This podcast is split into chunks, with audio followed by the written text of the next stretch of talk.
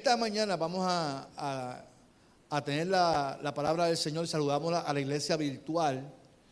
Y la iglesia virtual son aquellos hermanos que nos ven por Facebook, por YouTube, por Spotify, por Apple Podcast, por todas las plataformas que nos ven.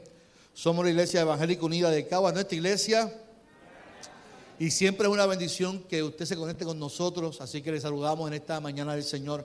Y vamos a buscar en nuestras Biblias Filipenses capítulo 3 del, aunque es del 8, sí, del 8 al 11, del 8 al 11. Vamos a hablar del verso 1, pero vamos a leer solamente del 8 al 11.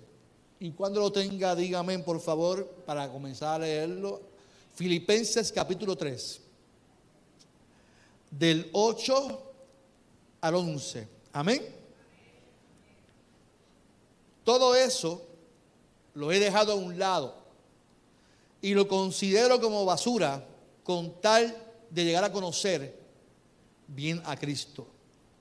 Pues no hay mejor conocimiento. Y quiero que Dios me acepte, no por haber obedecido la ley, sino por confiar en Cristo, pues así es como Dios quiere aceptarnos. Por eso lo único que deseo es conocer a quién? A Cristo, es decir, sentir el poder de su resurrección, sufrir como Él sufrió y aún morir como Él murió. Y espero que Dios me conceda resucitar de los muertos. Señor, en esta mañana te doy gracias a ti. Gracias por tu palabra, por tu promesa, por tu amor infinito y porque podemos estar aquí en tu casa. Habla a tu iglesia, habla a nuestro corazón y que podamos sobre todas las cosas, salir transformados por tu Espíritu Santo. En el nombre de Jesús oramos. Amén. Amén. Se puede sentar en esta mañana. Yo recuerdo cuando yo estudié mi bachillerato en trabajo social, eso hace un poquito de tiempo atrás, y unos cuantas libras menos, y unos cuantos pelos más. Se hablaba de la jerarquía de las necesidades humanas. La teoría, famosa teoría de Abraham Maslow. Y Abraham Maslow creó una teoría de las necesidades que el ser humano necesita. Y es, la famosa pirámide. ¿Verdad? Si hablamos de la pirámide, la parte de abajo de la pirámide, Abraham Maslow entiende que el ser humano necesita necesidades fisiológicas. Todos necesitamos respirar, ¿cierto o falso? Si no respiramos, nos morimos. Necesitamos comer. ¿Cuántos dicen amén por eso? Amén. Hay muchos comerones aquí. ¿eh? Necesitamos descansar. Necesitamos sexualidad, sexo. necesitamos muchas cosas fisiológicas que es una necesidad del ser humano nadie los puede quitar porque es parte de la, necesidad del ser humano. Si vamos subiendo en el escalón, dice Abraham Malo que necesitamos seguridad. Y la seguridad necesitamos un techo, necesitamos un empleo, necesitamos recursos morales, familiares, de salud, de propiedad privada. O sea, el ser humano tiene una necesidad de vivir en una, que sentirnos un lugar donde nos, nos sintamos seguros, un empleo donde podamos generar nuestro ingreso. Necesitamos también lo que es la afiliación, necesitamos amor. Todo ser humano, por más amargado que usted sea, usted necesita a alguien que lo tongonee, a alguien que le dé su amistad, a alguien que le dé afecto, su pareja donde, con, con quien tener intimidad. El ser humano, aunque la iglesia habla mucho de que toda la gloria es para el Señor, pero el ser humano es creado con necesidad de reconocimiento. Que se le reconozca a la persona, tener confianza, tener respeto y alcanzar éxito en la vida. Esa es una necesidad del ser humano. Y cuando llegamos a cierta edad, a los cuarenta y pico, que uno empieza a analizar para atrás y uno empieza a mirar para el frente, donde dice, ¿dónde estoy ubicado y cuántas cosas no he logrado? Y ahí empiezan muchas frustraciones en la vida. Hasta que llegamos entonces al pico de la pirámide donde hay una necesidad que es de autorrealizarse. Y es donde el ser humano llega a esa autorrealización en su vida, donde se siente pleno, que es una necesidad, pero es un problema. ¿Por qué digo que es un problema? Porque muchas veces cuando nos autorrealizamos, nos llegamos a una zona cómoda y pensamos que hasta ahí hemos llegado al éxito y alcanzado todo. Y la realidad es que cuando llegamos a la autorrealización, posiblemente es algo bueno, pero no podemos llegar a pensar que lo, lo hemos alcanzado todo. Y digo esto porque cuando yo leo el texto de Filipenses, usted dirá, pero ¿qué, qué pastor está hablando aquí de Abraham Maslow? A mí no me interesa, háblame de la Biblia, háblame de la Biblia. Pues mire, cuando yo leo la Biblia, leo el texto de Filipenses y yo veo que ahí hay una necesidad en la iglesia de Filipos. Cuando hablamos de la, necesidad de, de, la iglesia de Filipos, hay un problema, una problemática donde hay unas enseñanzas erróneas. A la iglesia de Filipos había llegado unos misioneros con una enseñanza donde sí se hablaba de Cristo, pero se hablaba de la práctica judía, de la circuncisión, de practicar ciertos ritos donde Cristo rompió con todo eso, porque por medio de él se alcanza salvación. Pero este grupo de misioneros que llegó a la iglesia de Filipo estaba enseñando de que para poder alcanzar salvación tú tienes que pasar ciertos requisitos y tienes que pasar ciertos procesos. O sea, tú tienes que judaizarte para poder alcanzar salvación. Judaizarte es experimentar ciertos ritos como la circuncisión, no porque por higiene como nosotros pensamos que es. Nosotros, ¿verdad? Circuncidamos a nuestros niños por higiene, pero en aquel tiempo era proceso de la ley, un proceso que se requería para judaizar al niño. Entonces, está el mensaje de Pablo que le otorgó a la iglesia por medio de Cristo y está la enseñanza de estos misioneros que llegan entonces a llevar una enseñanza falsa, distinta. Y ya Pablo viene desde el capítulo 1 discutiendo y hablando con la iglesia de toda la problemática y de toda enseñanza.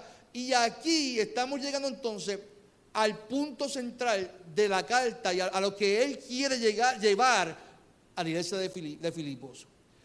Aquí hablamos de circuncisos, no por higiene, sino por tradición. Hablamos de ritos para ser salvos.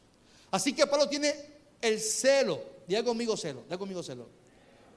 El celo de lo que ya él había comenzado en sus enseñanzas para que no cayeran en ese error teológico. Y muchas veces, aunque no lo veamos así, para nosotros mismos es difícil creer el argumento de Pablo. Y escuche lo que estoy diciendo. Decimos que la salvación es por medio de quién? De Cristo. Pero nosotros pensamos que, que hay que hacer ritos para alcanzar salvación, para agradar a Dios. O sea, nosotros creemos lo que dice el texto, pero se nos hace difícil creerlo porque nuestras acciones pensamos que yo voy a hacer tal cosa para que Dios me vea que soy un, una persona buena. Y yo, tengo que decirte algo en esta mañana, no hay tal cosa que tú puedas hacer que sea suficiente y sea mayor de lo que hizo Cristo en la cruz del Calvario.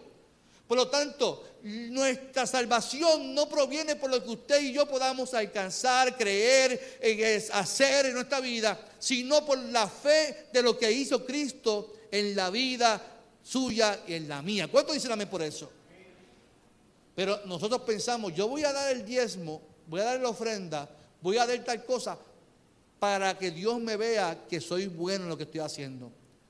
Y yo tengo que decirte algo muy importante en esta mañana. Cuando usted vaya a dar la ofrenda, vaya a dar el diezmo, vaya a hacer algo en la iglesia, no lo haga pensando en que es que Dios me va a ver mi corazón. Hágalo para adorar a Dios. No lo haga porque por eso es que yo, Dios me va a dar una estrellita cada vez que yo doy mi diezmo. Cada vez que pueda Santa Cena, una estrellita. Cada vez que voy a hacer algo, una estrellita. No, no es suficiente. No es más de lo que Cristo hizo por ti y por mí. A nosotros nos corresponde obedecer y adorarle en todo lo que hacemos. Y cuando lo hagamos, hagámoslo para satisfacer y regocijar el corazón de Dios. Pero simplemente eso. Porque no alcanzo salvación por los ritos que estoy haciendo. Habiendo dicho eso, tenemos que entender el celo de Pablo ante esta realidad que vivimos de igual forma en las iglesias de hoy. Y no necesariamente con el celo o el deseo de judaizar personas, pero sí con tanta doctrina que vivimos hoy en día que se levanta cada rato. Y yo digo esto con mucho respeto y con mucho celo. La única profesión donde la persona educa y habla y se expresa y no se le exige estudios es a un pastor. Yo, si quisiera, si fuera una oveja, yo prefiero a alguien que me pastoree capacitado y preparado. No sé si me doy a entender. Cuán importante es la educación para poder enseñar. Porque estamos hablando aquí, no de lo que, eh, eh, a ver qué Dios, a ver qué Dios me dice hoy. Voy, a dormirme en la hamaca, una siesta, a ver si Dios me revela lo que. Esto no funciona así, mi amado. Hay que prepararse, capacitarse, y porque estamos hablando de algo poderoso que es la palabra del Señor. Pero hoy en día cualquiera se molesta, se levanta, va al Departamento de Estado, registra su iglesia en el registro demográfico y ya es pastor. No se le exige preparación académica. A un doctor se le exige preparación académica. A un psicólogo se le exige preparación académica. A cualquier profesional, a un ingeniero que va, tú vas a buscar trabajo, te exigen preparación académica, menos un pastor. Y entonces allí abrimos la iglesia y empezamos a decir lo que pensamos que es lo que dice aquí la palabra del Señor. Y caemos en errores teológicos, horrores teológicos. Errores y horrores. Y se levanta cuanta teología hoy en día. Y eso es lo que nosotros estamos escuchando. Y a mí me preocupa porque hoy en día usted está aquí sentado. Y posiblemente está aquí sentado pensando en la cocina, en que tiene que comer, en que tiene tantas cosas que hacer en el día. Y en lo menos que estás pensando es lo que yo estoy diciendo en esta hora. Y nos vamos del culto y cuando llegamos a esta casa ponemos nuestras redes sociales y allí vemos cuántos mensajes de pastoras y pastores que vemos porque son famosos y se escuchan bonito lo que está diciendo. Y entonces eso es un celo que yo siento como pastor. Que usted diga que yo soy su pastor, pero que usted tenga la necesidad de escuchar a una pastora o un pastor que es famoso y porque es famoso me gusta lo que dice y porque me estimula y me motiva a alcanzar el éxito, pues esa es la palabra del Señor. Y hay una preocupación que siento yo como pastor. Porque la realidad es que la predicación no necesariamente es para yo motivarte. La predicación es para confrontarte con tu realidad de vida y que hay una esperanza en Cristo Jesús que nos transforma y nos da siempre una nueva oportunidad, mi amado. Pero si la palabra no me confronta y solo me invita a ser próspero y bendecido, porque yo soy bendecido y todo lo que pise con mi planta de los pies y que lo que, lo que yo declare será hecho. Mire cuántas veces usted y yo declaramos algo y no se nos da. ¿Cuántas veces pisamos algo pensando que eso es lo que Dios quiere y no se nos da? Porque se nos olvida que Dios es soberano. Y que la soberanía de Dios va por encima de lo que tú y yo podamos declarar. Porque usted, usted puede, yo declaro el nombre de Jesús. No, declarar eso para ti, pero Dios no va por encima de, va, por encima de tu declaración. La voluntad de Dios, lo que Dios declara para ti, va por encima de lo que tú quieres declarar en tu vida. ¿Ves? Y ese es el celo que siente Pablo y siento yo cuando predico la palabra. Porque Pablo siente celo con todo esto y le envía esta carta a de Filipos. Y sin embargo, en el transcurso de esa carta, Pablo establece lo siguiente. Además de exhortar y alertar a los hermanos, le hace una invitación y así comienza el capítulo 3. Alégrense de estar unidos al Señor. Mire cómo comienza el, el verso 1 del capítulo 3. Alégrense de estar unidos al Señor. Esta invitación es importante porque no es tan solo aclarar lo que están viviendo, es que por estar unidos a Cristo, usted va a posiblemente vivir un proceso difícil. Alégrese por lo que estás viviendo porque estás unido a Cristo. Y a mí me encanta, porque mi amado, yo recuerdo el texto de Jesús que dice, yo soy la vid y ustedes son el qué? El pámpano. Alejados de mí, nada puedes hacer. Aunque lo que Jesús quiere referirse es a dar fruto, es el hecho de estar unido a Cristo lo que nos hace fuerte. Unidos a Cristo es que podemos vencer las batallas y alegrarnos. Aquí Pablo nos dice, póngase en triste, porque estamos unidos a Cristo.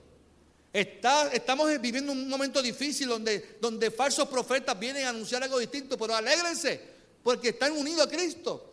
Y a causa de estar unido a Cristo vas a vivir aflicción, pero confía a, quien estás unido porque Él ya venció el mundo. ¿Cuántos dicen amén? Yo no sé cuántos de ustedes que están viviendo una prueba muy grande en esta mañana. Yo no sé cuántos estén confundidos hoy. Lo único que te puedo decirte esta hora es que si estás unido a Cristo y por eso estás viviendo un tiempo difícil, no estás solo, no estás sola. Aquí lo importante es estar unido a Cristo. Ante el panorama de los judaizantes, Pablo lo deja muy claro en el verso 3 al 4. Los verdaderos circuncidados, sin, sin,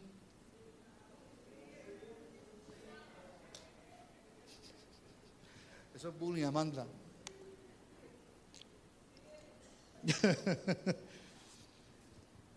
y a veces me pregunto, ¿por qué Dios me llamó a predicar si yo no sé hablar? y he mejorado, porque antes era peor. Yo, tengo un maestro de, historia, Mr. Pérez. Mr. Pérez, yo siempre lo considero una persona seria. Pero Mr. Pérez, cuando yo hablaba, decía, por favor, prenda la lupa a ver si puedo entender lo que dice Carlos. Entonces usted se ríe del bullying que me hizo el profesor a mí. yo, yo superé eso hace tiempo. Mi amado, eh, créame que es difícil cuando Dios te llama y tú tienes un problema de hablar muy rápido. Sir, circuncidar. Ay, Dios mío. Los verdaderos circuncidados somos nosotros, dice en el verso 3. Los que guiados por el Espíritu adoramos a Dios y estamos orgullosos de pertenecer a Jesucristo. Dice Pablo, nosotros no creemos que podamos hacer nada, nada para salvarnos. Si la salvación dependiera de la circuncisión, yo podría sentirme más orgulloso que cualquiera. Mira lo que está diciendo Pablo. O sea, los verdaderos, vamos a aclarar esto, alégrense porque está unido a Cristo, pero los verdaderos circuncidados somos nosotros. Y nada de estos ritos nos pueden dar salvación. O sea, déjense de pensar en, en pájaros preñados. Si hace tiempo Cristo se entregó para que ustedes alcanzaran salvación. ¿Por qué ahora hay que pensar que hay que hacer ritos, hacer algo? Porque el ser humano siempre busca satisfacer, el ser humano siempre busca saciar, el ser humano siempre busca ir más allá de lo que Dios quiere y requiere. El ser humano es así, mi amado. Dios entregó a Cristo, pero nosotros pensamos que, que lo que hacemos va por encima de lo que Cristo hizo por nosotros. Si alguien conocía la ley, era Pablo. Dice Pablo, me circuncidaron a los ocho días de nacido. Y dice él, pertenezco a la nación de Israel y yo soy de la tribu de Benjamín. O sea, soy más hebreo que muchos hebreos, dice Pablo.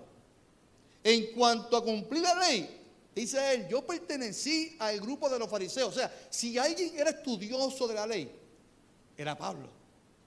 Perteneció a los fariseos. Y tanto me preocupaba por cumplir la ley que perseguí a los miembros de la iglesia. Nadie puede culparme de no haber cumplido la ley. Así, aquí, si alguien, mire, si alguien podía hablar con autoridad de un tema, era Pablo. Porque tenía conocimiento y había experimentado lo que es ser un fariseo y haber sido un perseguidor de la iglesia a causa de su creencia en la ley. O sea, estamos hablando de que si alguien había sido transformado, si alguien había pasado un proceso de transformación por medio de Cristo, haya sido Pablo. Así que es importante porque aquí vemos que un sector que hablaba de la ley y uno que salió de un encuentro con Cristo de la ley. Es que Cristo cuando llega al corazón del ser humano nos confronta. Yo no sé si a usted le pasa, pero a mí me pasa. Cuando Cristo llega a la vida del ser humano, nos tiene que confrontar con nuestra realidad de vida y nos hace vivir una vida distinta. A Pablo se la, achaca, se le adjudica la muerte de Esteban. La, persecución de la iglesia. Pablo era, Saulo era el que perseguía la iglesia. Y los mataban, los apedreaban por ser cristianos. Y los fariseos estaban en contra de lo que hacían los, apóstoles, eh, los, milagros que hacían. Les molestaba lo que hacían los cristianos porque ellos querían controlar la iglesia. Porque ellos entendían que su conocimiento era por encima de lo que Cristo había logrado hacer.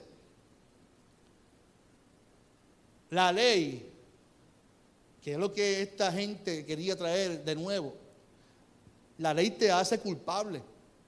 La ley nos hace pecadores. La ley nos invita a hacer ritos para agradar a Dios. Sin embargo, iglesia, escuche bien esto. Es la fe en Cristo la que nos da y nos garantiza una nueva identidad y una vida nueva en Cristo Jesús, mi amado. La ley, Pablo establece la letra. Cuando, cuando dice la letra, la letra te mata, más el espíritu qué. Cuando habla de la letra mata, no se refiere a que el estudio de la palabra te mata y que te mata el espíritu. Cuando Pablo establece que la letra mata, se establece que es la ley. La ley te hace culpable, la ley te hace pecador, la ley te mata. Mas la gracia, el espíritu te da vida. Yo no sé usted, pero yo prefiero vivir bajo la gracia antes de yo querer hacer sacrificio y cosas para agradar a Dios. Porque al fin y al cabo, por más que yo intente agradar a Dios, no va a ser suficiente porque alguien murió por mí para que yo alcance la salvación, para que tú alcances la salvación. Por lo tanto, yo no vivo bajo la ley, yo vivo bajo la gracia del Señor. ¿Cuántos dicen amén? Usted y yo vivimos bajo esa gracia. Pablo establece, pero gracias a lo que Cristo hizo en mí, ahora pienso que no vale la pena lo que antes consideré de valor. Mira que, que lo consideró de valor que mató, que atacó la iglesia por su pensamiento. Yo no sé usted, pero puede ser que nosotros no vivamos la ley y que muchos aquí no creamos en eso. Pero sí vivimos bajo tradiciones que nos alejan de Dios. Nosotros vivimos bajo conceptos que se nos inculcaron y que lo damos como palabras de Dios y lo damos como dogmas y doctrinas de Dios y no permitimos cambio, no permitimos cosas en, nuestra vida, en la iglesia, porque pensamos que eso es lo que Dios quiere para la iglesia. Y Jesús mismo atacó los mismos fariseos, los mismos religiosos, los mismos que vivían bajo una estructura religiosa, para decirle que esa estructura religiosa es la misma que te separó y te alejó de Dios. Y nosotros muchas veces enmarcamos a Dios en lo que hemos conocido cuando Dios es más grande de lo que hemos conocido que las experiencias del pasado nos ayudaron a encaminarnos, pero hay experiencias nuevas que nos van a ayudar a tener otros encuentros con Dios, mi amado. Pablo dice, gracias a lo que Cristo hizo por mí, ahora pienso que no vale la pena lo que antes consideré de valor. ¿Qué cosas nosotros hoy todavía consideramos de tanto valor que se nos hace difícil ver a Dios en otros asuntos? Mire, yo, he dado talleres en muchas iglesias. Y la mayoría, la mayor problemática en nuestras iglesias históricas, cuando yo voy a dar un taller, es el mismo asunto. No, porque aquí hay gente que no va a querer que se cambien estas cosas, estos elementos. ¿Por qué? Porque son muy tradicionales. Y yo, pero, ¿y dónde sacamos que, que, que que Dios hace cosas nuevas en la iglesia. Lo, único que no se puede cambiar y modificar es la palabra. La palabra no puede ser cambiada y, moldeada a mi conveniencia, pero los métodos, las estrategias. Mire, yo tuve un pastor que se buscó un chinche por mover un órgano del altar. Porque ese órgano fue puesto allí en los, en los años tal y era un órgano de tubo, eso de tubo. Y ese órgano era la, presencia del Espíritu Santo, estaba en el órgano, parece. no funcionaba el órgano. Pero sacarlo de ahí es que el pastor se buscó chiste con gente de la congregación. Porque se aferraron al órgano y no a Cristo. Nos aferramos a cosas de la iglesia y se nos olvida Cristo. Nos aferramos a estructuras, a formas, a métodos y no a Cristo. Pablo dice, gracias a lo que Cristo hizo por mí, ahora pienso que no vale la pena lo que antes consideré de mucho valor. Hay cosas que nosotros le damos tanto valor, tanto valor que nos convertimos en injustos con la misma iglesia. Hay cosas que nos, nos damos tanto valor que nos convertimos en fariseos de hoy porque no permitimos que haya crecimiento en la obra del Señor. Esto a mí me hace reflexionar mucho, iglesia. Escuche bien, yo pienso que no vale la pena considerar lo que antes yo tomé de valor. ¿Por qué? Porque Cristo cuando me enfrenta y me confronta me dice, es que por culpa de tu tradición, de que tú tanto le das tanto valor, te alejaste de mí. Entonces no ves crecimiento en tu vida, Carlos, no ves que creces, no ves, porque es que te, aferraste a tus experiencias del pasado. Te aferraste a tu conocimiento del pasado. Ahora después de Cristo, nada de eso tomó importancia. Porque la ley lo llevó a vivir con malas acciones, pero luego de conocer a Cristo, Pablo, y a su gracia, que era, para, era difícil que un hombre como Pablo alcanzara gracia, pero sí la alcanzó. Pues cuando alguien alcanza la gracia es difícil volver atrás y vivir bajo un rito, vivir bajo rudimentos de la ley que te hacen culpables. La Biblia establece que toda, que toda culpa fue quitada de nuestras vidas por medio de Cristo. ¿Cuánto dicen amén por eso, mi amado? Sé que es difícil de creer porque nosotros pensamos que tenemos que hacer algo para agradar a Dios, pero nada lo que puedas hacer, nada lo que puedas dar será suficiente como lo fue Jesús. En la carta, toda esta situación pone a Pablo a exponer sus cualificaciones humanas. Ahí están nuestras aspiraciones, nuestras autorrealizaciones. Y nosotros sí tenemos que estudiar, tenemos que superarnos, sí tenemos que poner, tener posiciones en la vida, eh, tener éxito en la vida. Eso es bueno tenerlo. Nosotros tenemos que hacer las cosas que nos corresponde hacer como parte de la necesidad del ser humano. Pero nunca eso va por encima de lo que Dios hace en la vida del ser humano. Nunca podemos utilizar nuestro conocimiento, nuestras posiciones, nada de lo que hemos adquirido para agradar a Dios. El conocimiento de la ley y el aferrarse a ella había alejado de Dios al mismo pueblo. No Dios de ellos, ellos de Dios.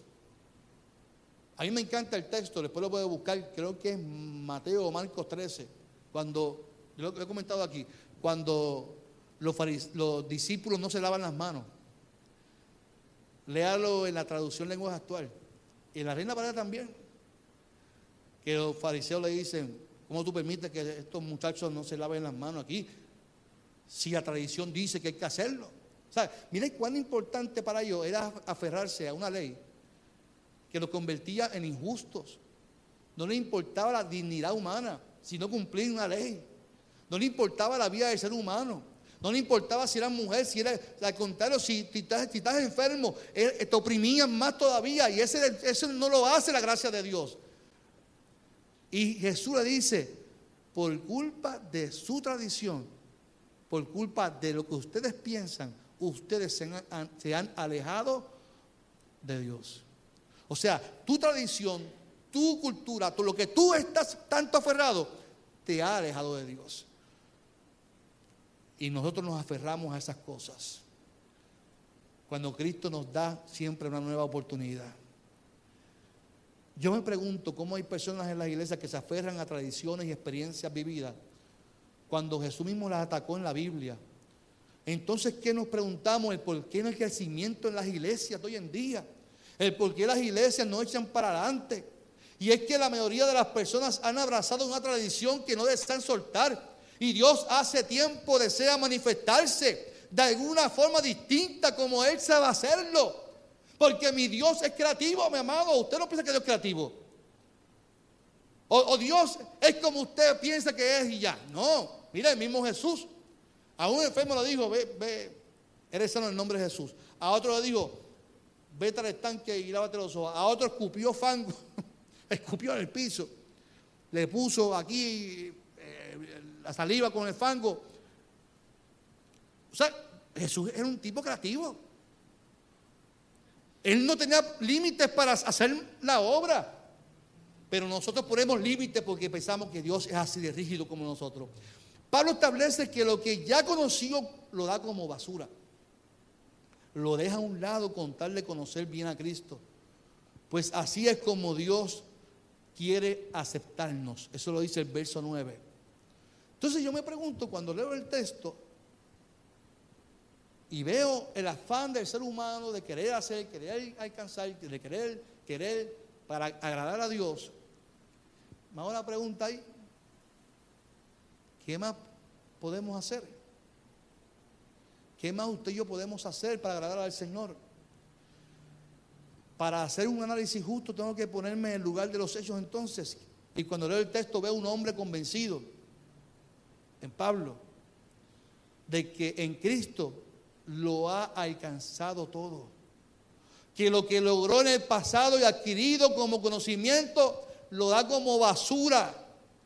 Y nos invita a vivir el reino de Dios. Yo no sé usted, mi amado, pero yo recuerdo mi adolescencia y mi juventud intentar probar muchas cosas buscando llenar un vacío en mi corazón.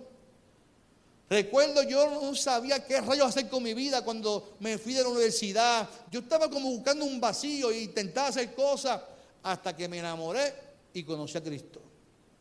Cuando me, enamoré, tuve que sentarme y dije, padre, Lilia no se va a enamorar de un vago. Aunque yo siempre he trabajado, pero sin estudio, ¿qué yo voy a hacer con mi vida? Así que yo digo, tengo que estudiar. Y recibo el llamado, me tuve que centralizar. Pero yo dejé de estudiar, dejé hacer, buscando hacer un vacío en mi vida. Me quería ir para ejército, me quería hacer tantas cosas. Al fin y al cabo, Dios me abrazó, Dios me arropó y con su gracia me dio una identidad y una nueva vida por medio de Él. Él llenó mi vacío. Cuando yo logré entender lo que Dios hizo, pues yo solté todo eso en nombre del Señor. Mi imagen de Dios, aún ya habiendo recibido el llamado, era muy rígida para, mí. Porque eso fue lo que me enseñaron en mi casa, que Dios estaba pendiente a cuanta cosa. Todavía mi mamá me lo dice.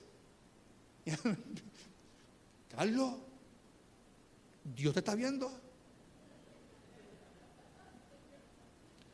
Pero no me lo dice como que Dios me está viendo porque me ama. Es porque, ten cuidado porque Dios te va te va a soltar el fuego consumidor. Pam, pam.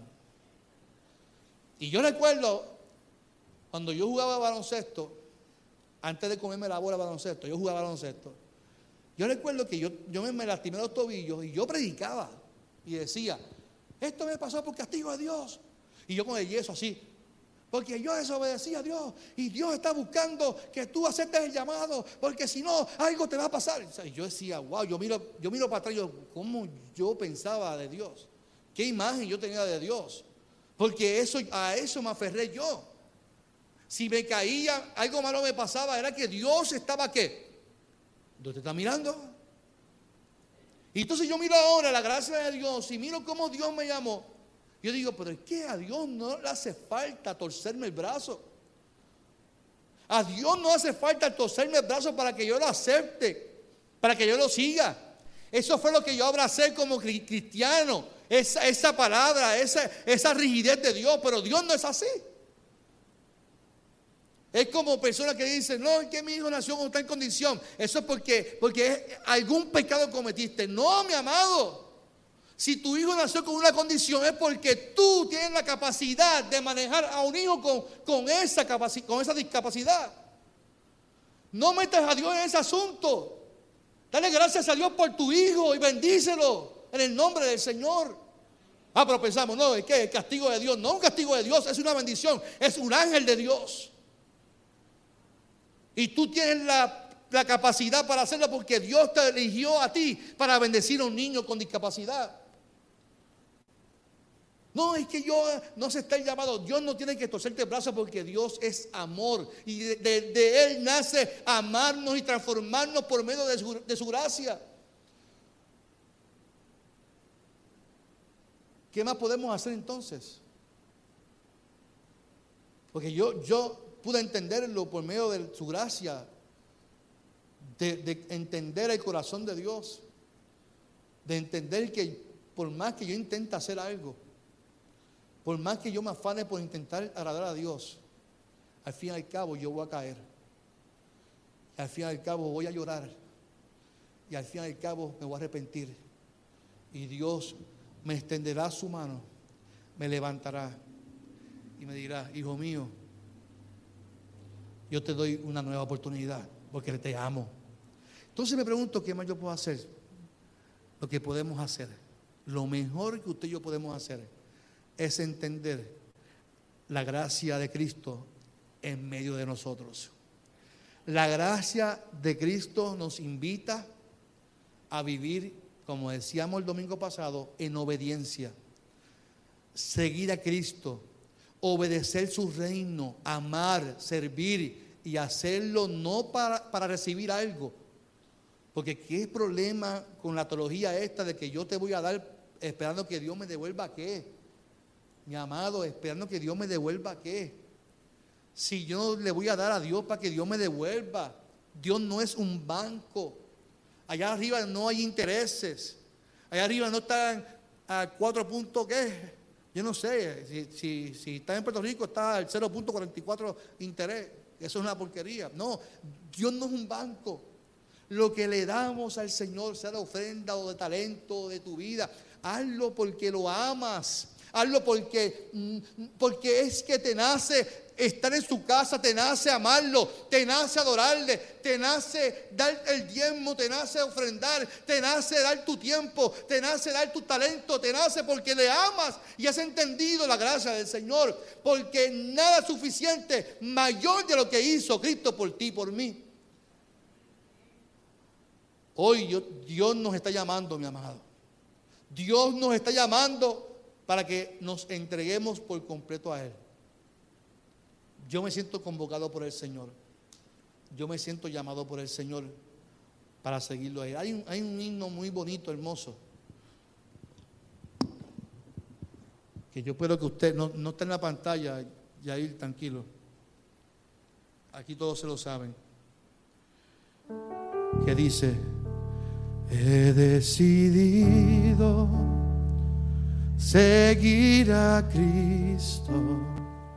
He decidido seguir a Cristo. He decidido seguir a Cristo. No vuelvo atrás.